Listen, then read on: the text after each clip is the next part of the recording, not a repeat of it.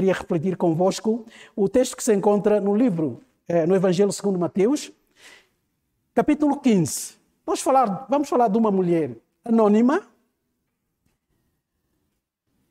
uma mãe aos pés de Cristo.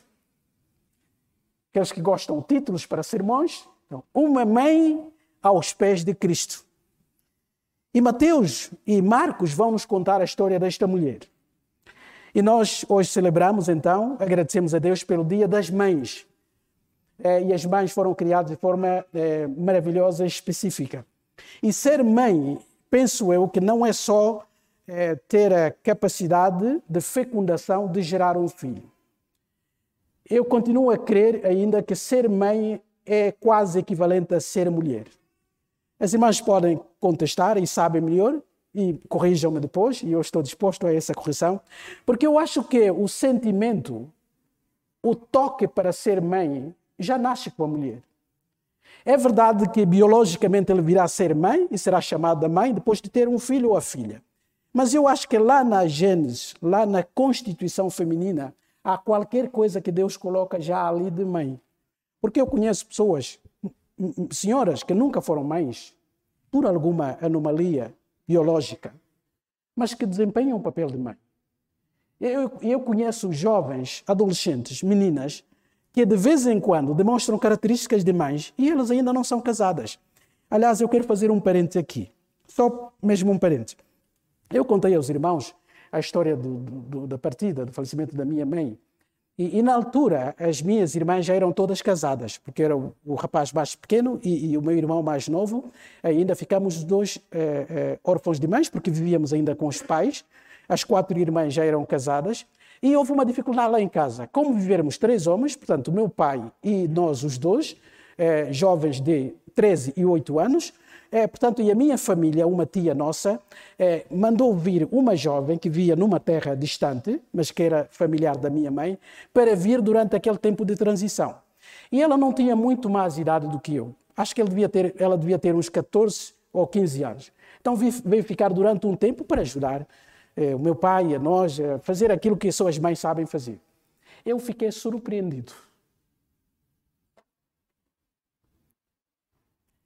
ela agiu. Aquela adolescente chegou, foi capaz de agir como se fosse a nossa mãe. Eu acho que sofremos menos com a ajuda dela lá em casa. De repente, aquela menina que ainda podia brincar com bonecos, podia fazer jogos de uma adolescente normal, estava a assumir-se como mãe. E eu e o meu irmão mais novo sentimos que estávamos na presença de uma mulher que soube cuidar de nós. E ela não tinha mais de 15 anos. Para mim, essa foi mais uma confirmação de que há no, na própria constituição feminina um elemento materno. Por isso é que, e nós temos que confessar, nós homens, que às vezes no próprio casamento, as nossas esposas de vez em quando se portam como nossas mães. Eu às vezes fico um pouco a derreter quando elas dizem filho. Não é? De repente, zangam-se conosco porque nós atrapalhamos sempre, como homens lá em casa, mas de vez em quando ela chega e diz assim: Oh filho, não é assim. Ai, aquilo toca, não é? Uau! E a gente aproveita, não é? Faz a geneira, porque a mãe está lá, sendo esposa. Há qualquer coisa ali de materno. Por isso eu não tenho dúvidas de que aquilo que nos está a ser proposto por essa sociedade tão contrária aos padrões bíblicos, com a ideologia de gêneros, é, é algo diabólico. Que praticamente está a dizer às nossas crianças: não se sinta satisfeito em ser um rapaz e não se sinta satisfeita ou acomodada em ser uma menina. Podes trocar as coisas, pode confundir tudo, porque alguém pode decidir aquilo que pode vir a ser. Isso, para além de não ser científico, ou ser contra-científico e contra-biológico, eu acho que acaba por ser do maligno. Porque, no fundo, quer tirar aquele valor tão extraordinário, sobretudo da feminilidade humana, que Deus criou de toda mulher, como também um homem. Há senhoras, há mulheres que se divorciaram, que sustentaram, suportaram, criaram os filhos sozinha e se transformaram em pai e mãe ao mesmo tempo. Mas eu acho que haverá sempre falta da voz masculina lá em casa. E aqueles pais também que perderam a mulher ou, ou que se separaram com as mulheres e criaram os filhos, se tornaram pais e mães ao mesmo tempo. Mas nunca irão desempenhar o papel de uma mãe Porque nós fomos criados diferentes, iguais em termos de valor diante de Deus, mas diferentes nas nossas características. E nenhum gênero pode substituir outro. Mas a nossa sociedade é tão avançada, chamada científica. O Homo sapiens, sapiens, sapiens, sapiens, sapiens, mas não sei o quê. Ele não sabe o que é. Não sabe qual é a sua identidade. E quer inventar qualquer identidade diferente daquela identidade que o Criador lhe deu. É a sociedade mais confusa na qual nós estamos presentes. Então, voltando aqui ao nosso texto, Mateus apresenta-nos esta mulher, e eu quero ler com os irmãos o texto que Mateus apresenta aqui, versículos 21 a 28. Capítulo 15. Mateus capítulo 15, versos 21 a 28. Peço aos irmãos para ficarem de pé, aqueles que tiverem condições, para lermos esse relato de Mateus aqui e vermos a história desta mãe. Diz assim então a palavra do nosso Deus. Mateus 15, a partir do versículo 21. Partindo Jesus dali, retirou-se para os lados de Tiro e Sidom. E eis que uma mulher cananeia, que viera daquelas regiões, clamava: Senhor, filho de Davi, tem compaixão de mim. A minha filha está horrível, horrivelmente endemoninhada. Ele, porém, não lhe respondeu palavra. E os de seus discípulos, aproximando-se, rogaram-lhe: Despede-a, pois vem clamando atrás de nós.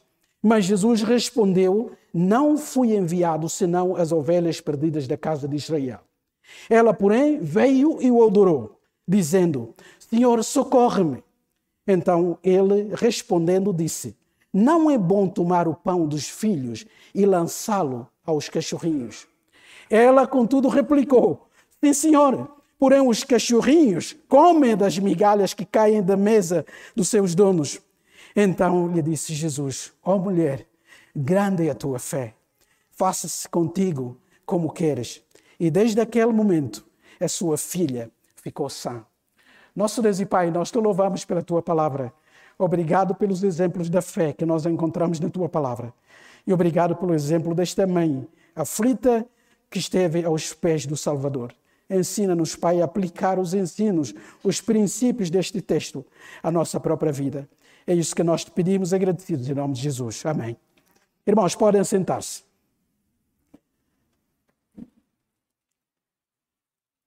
Por gentileza, eu quero é, é, fazer uma coisa aqui para a nossa compreensão. Eu quero ler a versão de Marcos.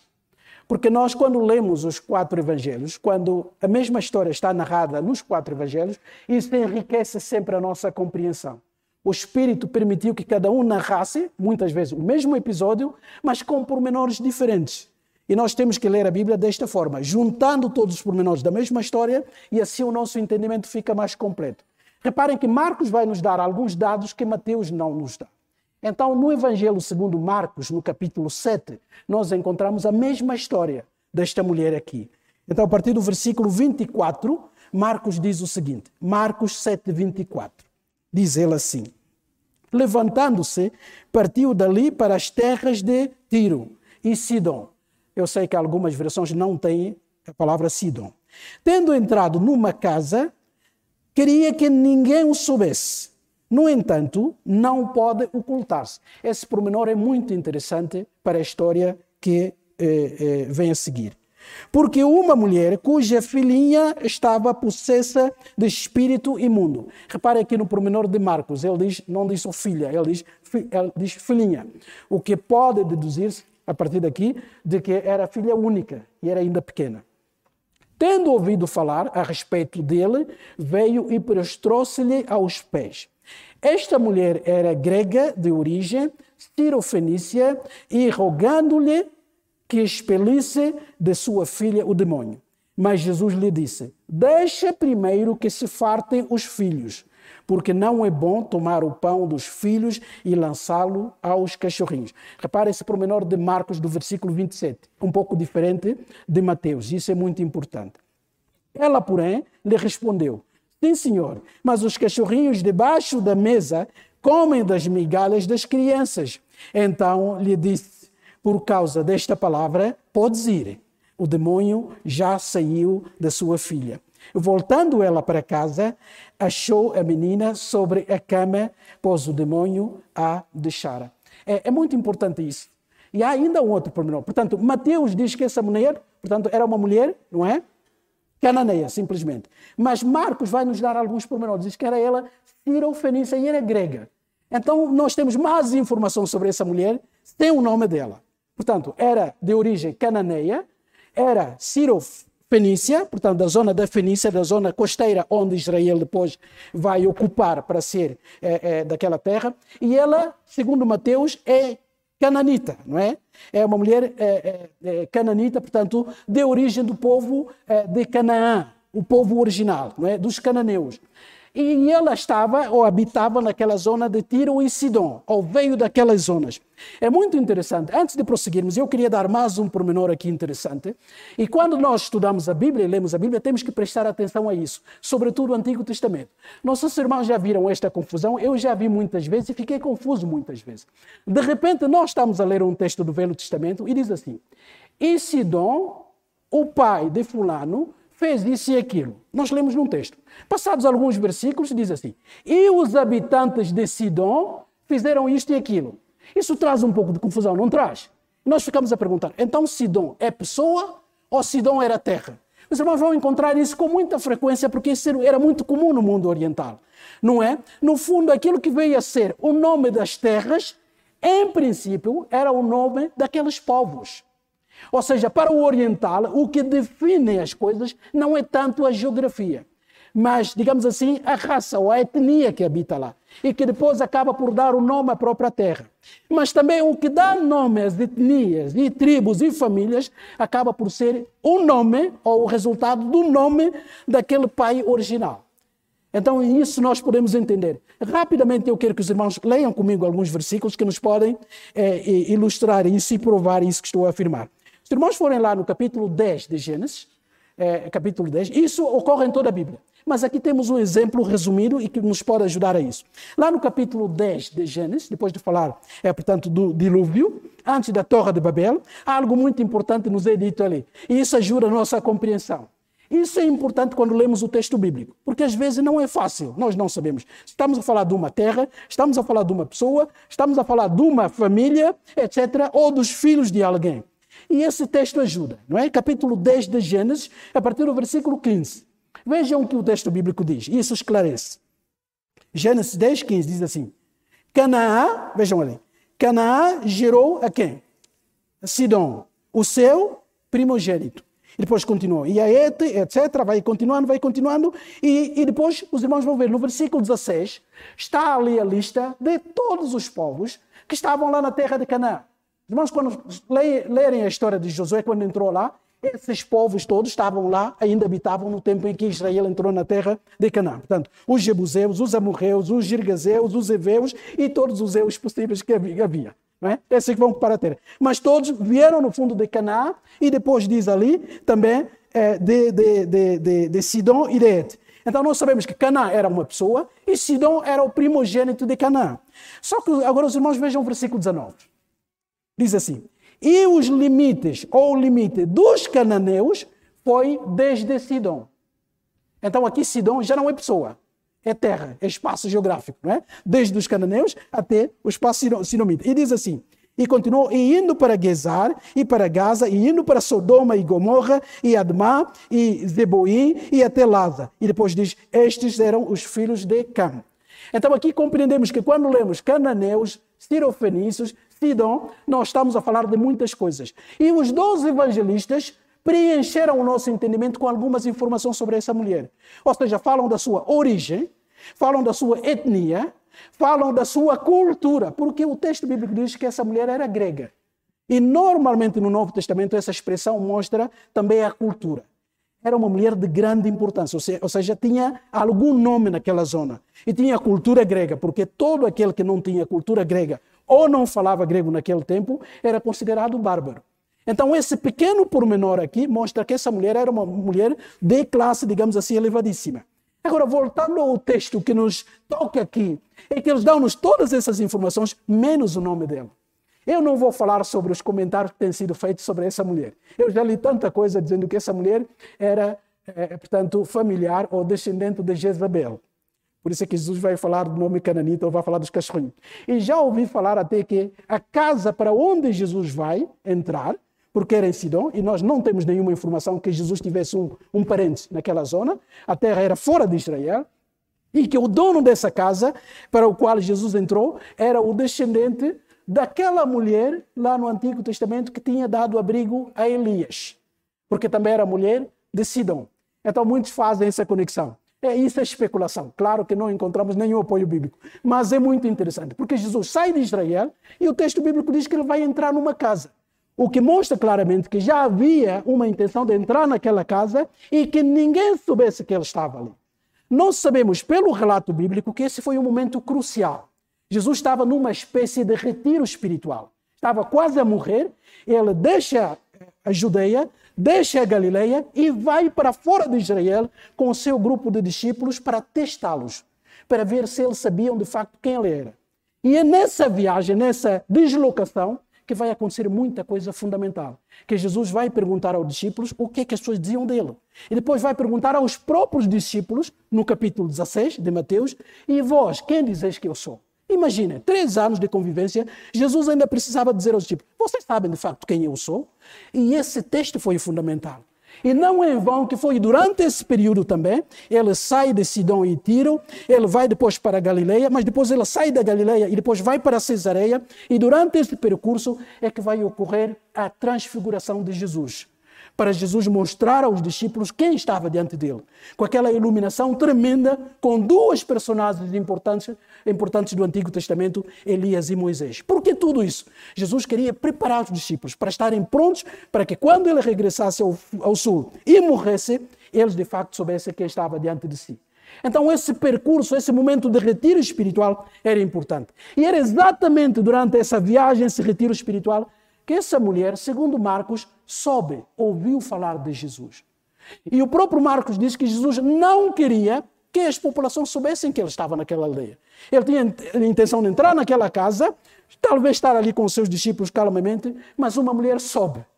Essa mulher, e nós temos grandes eh, ensinos aqui sobre essa mulher. Voltando então a Mateus, diz assim: partindo dali, foi e retirou-se para aquelas terras, e aqui está a ideia do retiro, e depois uma mulher cananeia que viera daquelas regiões clamava: Senhor, filho de Davi. Irmãos, isso não era normal. Era normal se essa mulher fosse judia. Porque conhecia a história de Israel e conhecia a profecia messiânica. Então, uma judia podia clamar desta forma.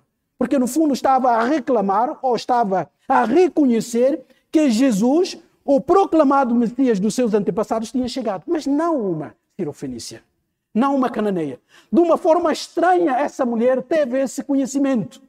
Antes mesmo da cura, antes mesmo da ajuda, ela ainda reconheceu o Salvador. Irmãos, nós encontramos a primeira, o primeiro ensino aqui.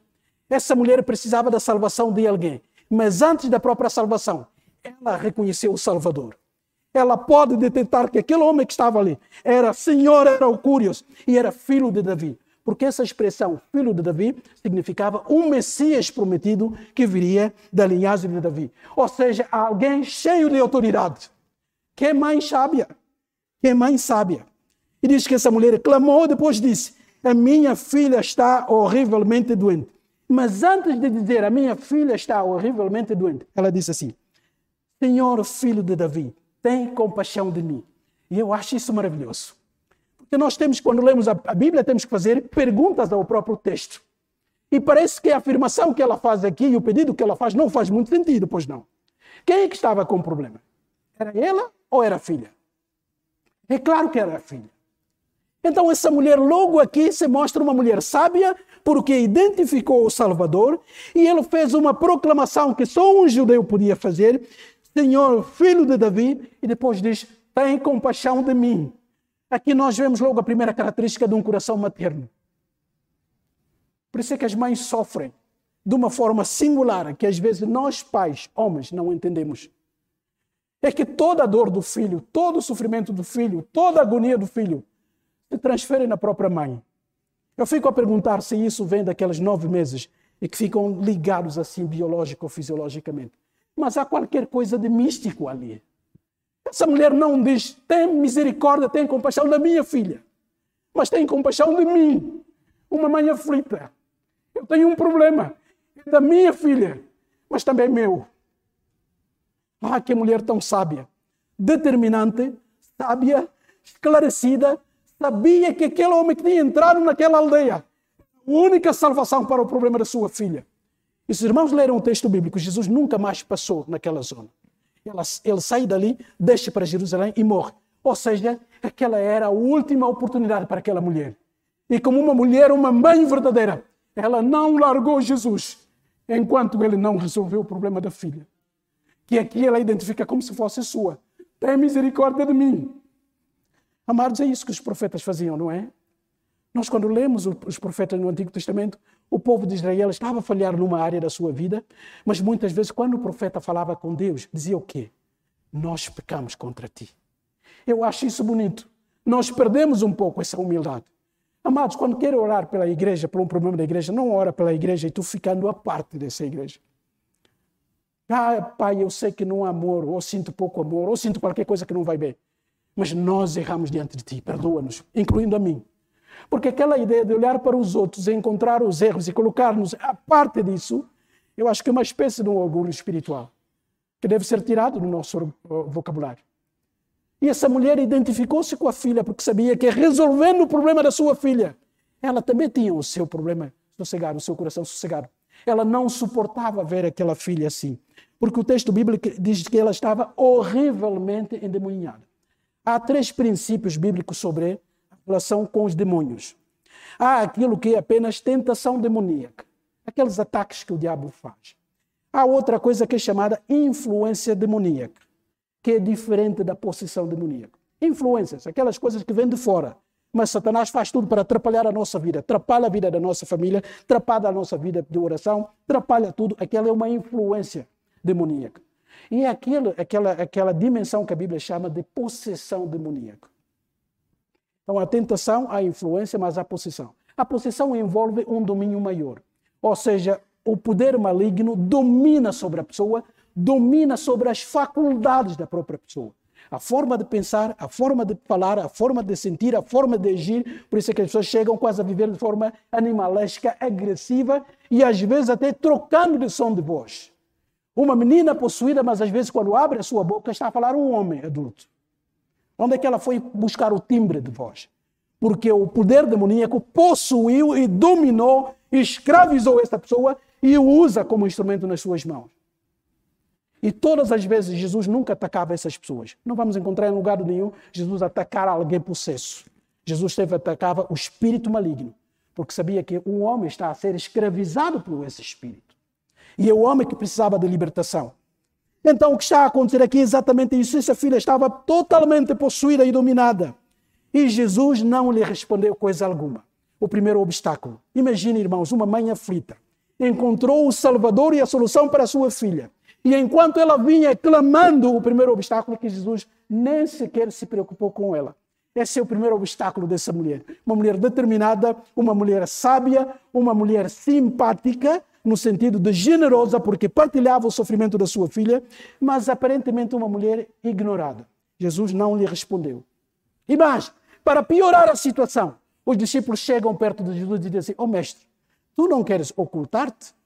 Nós não viemos aqui para nos escondermos das populações, das multidões que nos seguiam.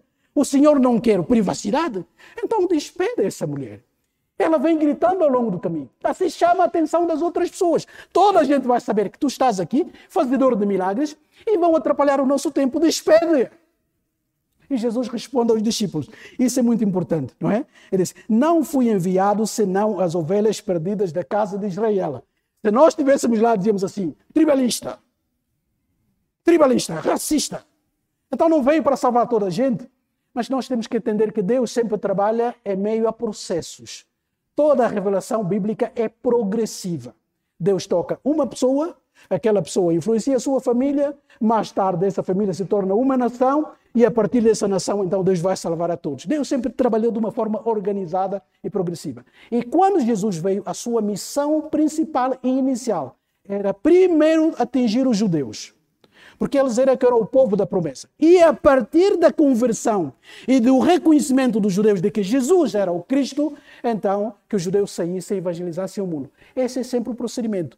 É desta forma que entendemos quando Jesus envia os, os discípulos para irem pregar, dizer: não entrem a não ser ovelhas, a casa das ovelhas perdidas da casa de Israel. E muitos teólogos liberais condenaram o Senhor Jesus Cristo, criticaram, diziam, está a ver aqui o tribalismo, ele próprio que implementou isso. Não percebem o plano divino, não percebem a economia divino, divina na forma de trabalhar. Por isso é que Deus não sai ali salvando pessoas, ele salva a pessoa através do nosso testemunho. Interessante isso, né? É ele que salva. O poder que muda é o poder do Espírito. Quem converte é o Espírito Santo. Mas qual é o meio que ele usa? Seres tão frágeis como nós, porque ele sempre trabalhou por processos. Então, no fundo, essa resposta de Jesus não era estranha para os discípulos, porque ele tinha vindo mesmo para as ovelhas da casa de Israel. Mas isso não impediu aquela mulher. Diz o texto: ela, porém, veio e o adorou. Então, nós vemos uma mulher determinada, uma mulher sábia e esclarecida, uma mulher generosa que transferia o problema da sua filha para si própria, uma mulher determinada que não desistiu, apesar daquela aparente indiferença de Jesus, e mesmo diante do impedimento dos discípulos, ela chega perto de Jesus Cristo e se mostra uma mulher esclarecida, ela se curva e adora. Mais uma característica desse coração materno, humilde. Eu preciso dessa ajuda para minha filha. E tudo que for preciso fazer, eu vou fazer. Esse é o coração da mãe, não é? A mãe é capaz de tudo. Eu lembro-me que a nossa filha, quando era pequena, ficou com uma intoxicação alimentar e nós fomos à pressa ali ao hospital da Estefânia. E quando nós chegamos ali, eu ainda estava com a Ana eu vi a minha esposa lançada aí à frente.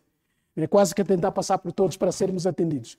Porque naquele momento, a filha, a criança mais importante de Portugal, chamava-se Ana Raquel. E para aquela mulher, não havia prioridade, não havia senhas, não havia não sei o quê, nós devíamos ser atendidos. É claro, eu estava atrás, lá no fundo a dizer, vai filha, vai. Quem sabe alguém vai atender esse coração sofredor da mãe. É assim o coração da mãe. É, os pais também sofrem, mas elas sofrem de uma forma diferente. Nada impediu essa mulher. Enquanto o problema não foi resolvido, ela não saiu. E para mostrar mais uma qualidade, mais uma característica, ela se humilha, ela adora ali. E ela diz mais uma vez: Senhor, socorre-me. Não a minha filha, a mim. O problema dela é meu também. Socorre-me. E o Senhor Jesus, para complicar as coisas, depois de não responder palavra nenhuma, depois de dizer que tinha sido enviado apenas aos filhos de Israel, e Jesus vai dizer uma coisa que podia parecer ofensivo aqui. Diz então a mulher: Não é bom tomar o pão dos filhos e lançá-lo aos cachorrinhos. E aqui Marcos ajuda. Porque diz: não é sábio dar primeiro. Jesus está a dizer: nenhum pai, nenhuma mãe com equilíbrio mental vão fazer uma, um bom jantar e a primeira pessoa a ser servida é o cãozinho lá de casa, antes dos filhos. Ninguém o faz. A ideia aqui é para mostrar essa prioridade. Jesus não está a desprezar essa mulher. Aliás, a palavra aqui, cachorrinho, difere de cão. É claro que havia aquele preconceito onde os judeus chamavam todos que não eram judeus de cães, é verdade, isso existia, mas quando Jesus está a usar o cachorrinho aqui, está a usar um animal doméstico. A única coisa que ela está a fazer aqui é dizer assim: olha, mulher, tu, em termos da ordem, não és prioridade. Por isso é que ele fez mais milagres nas terras onde havia judeus. Ele veio para despertar os próprios judeus de que tinha vindo o seu Messias para que eles acreditassem em Deus. Portanto, os outros gentios viriam a beneficiar, mas num plano posterior. E essa mulher, como se estivesse a cortar a fila, usando no bom português. É como se a fila está aqui, a bicha e a mulher entra, como muita gente faz, e de repente já está ali a porta da porta da porta da loja para ser atendida. No fundo, é um bocadinho isso que está a acontecer aqui. Só que Jesus, ao usar esse provérbio, esse ditado aqui, ele podia fazer desistir aquela mulher. Aquela mulher podia sentir-se ofendida e dizer assim: é claro que eu preciso da cura da minha filha. É claro que a minha filha está endemoniada e o Senhor é a única solução. Mas também não suporto que me digas isso. Eu não admito que o Senhor me trate assim. Não é nada dessa forma que essa mulher agiu. Ela disse: é verdade. Eu sei que ninguém faz, ninguém pega na comida dos filhos e o dá aos cachorrinhos. Mas uma coisa sei: é quando os pais estão à mesa com os filhos a comerem, os mais pequenos sempre deixam cair qualquer coisa. E os próprios cachorrinhos comem os restos. Amados, esse é fé. Essa é fé. Por outras palavras, essa mulher está a dizer: é verdade, eu não posso chegar à mesa, bastam-me migalhas. Oh, amado, e as migalhas que caem da mesa do rei são suficientes para nós. Ah, se nós aprendêssemos com essa mulher. Às vezes nós vamos diante de Deus com arrogância. Eu exijo Deus. Não é? Ouviram aquelas pessoas que mandam declarar? Obriga Deus, exige a Deus, porque. Ah, eu fico a ouvir esses pregadores e fico a tremer, irmão. Tipo assim, caramba, não perceberam nada. É trono da graça, mas ainda é trono. E quem está ali ainda é rei do universo. Então vá com humildade. Confiança, mas com humildade. Essa mulher não desistiu. E diante dessas palavras que os cachorrinhos comem da comida que cai da mesa dos próprios filhos ou do resto que sobra das mãos dos filhos, Jesus admirou a fé desta mulher. Disse, oh, mulher, grande é a tua fé. Faça-se contigo como tu queres. E desde aquela hora a sua filha ficou sã. Marcos diz assim: ela ouviu essa palavra, que a tua resposta está feita, e reparem a fé. Ela não está a ver a filha, ela não está em casa, mas essas palavras de Jesus eram suficientes para ela sair dali e voltar para casa. E quando chegou lá, encontrou a filha sentada na cama. O que dá a ideia que ela, é quando o espírito apoderava, se apoderava daquela menina, ela ficava muito agitada, nunca estava parada. Quando a mãe encontrou a filha sossegada na cama, percebeu que algo tinha acontecido. Mas ela foi para casa pela fé. Amados, sobretudo as irmãs que estão aqui, aprendam com essa mãe. Uma mãe aos pés de Cristo é uma mãe determinada é uma mãe que não desiste. É uma mãe que enfrenta obstáculos, mas ela sabe em quem confia. E uma mãe que não desiste. Ela se humilha. E uma mãe de fé. Mães aqui, quantas vezes, qual foi a última vez que dobrou os seus joelhos e chorou pela espiritualidade dos seus filhos?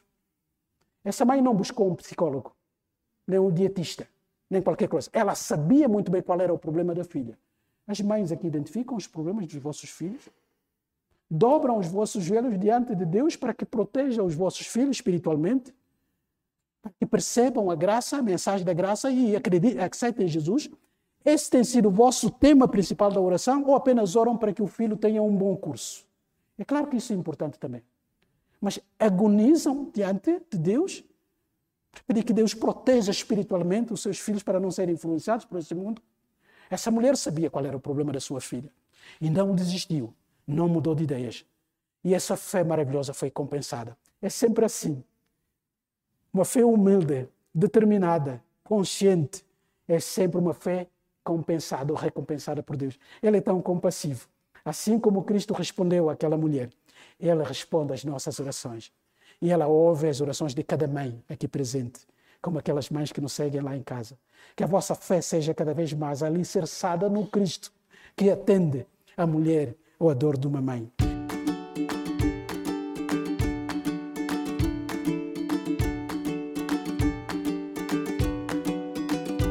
Assistir a esta pregação através do nosso canal no YouTube Terceira Batista Lisboa. Transmitimos os cultos online em vídeo e em direto todos os domingos às 11h15 e às 18h30. Que Deus te abençoe.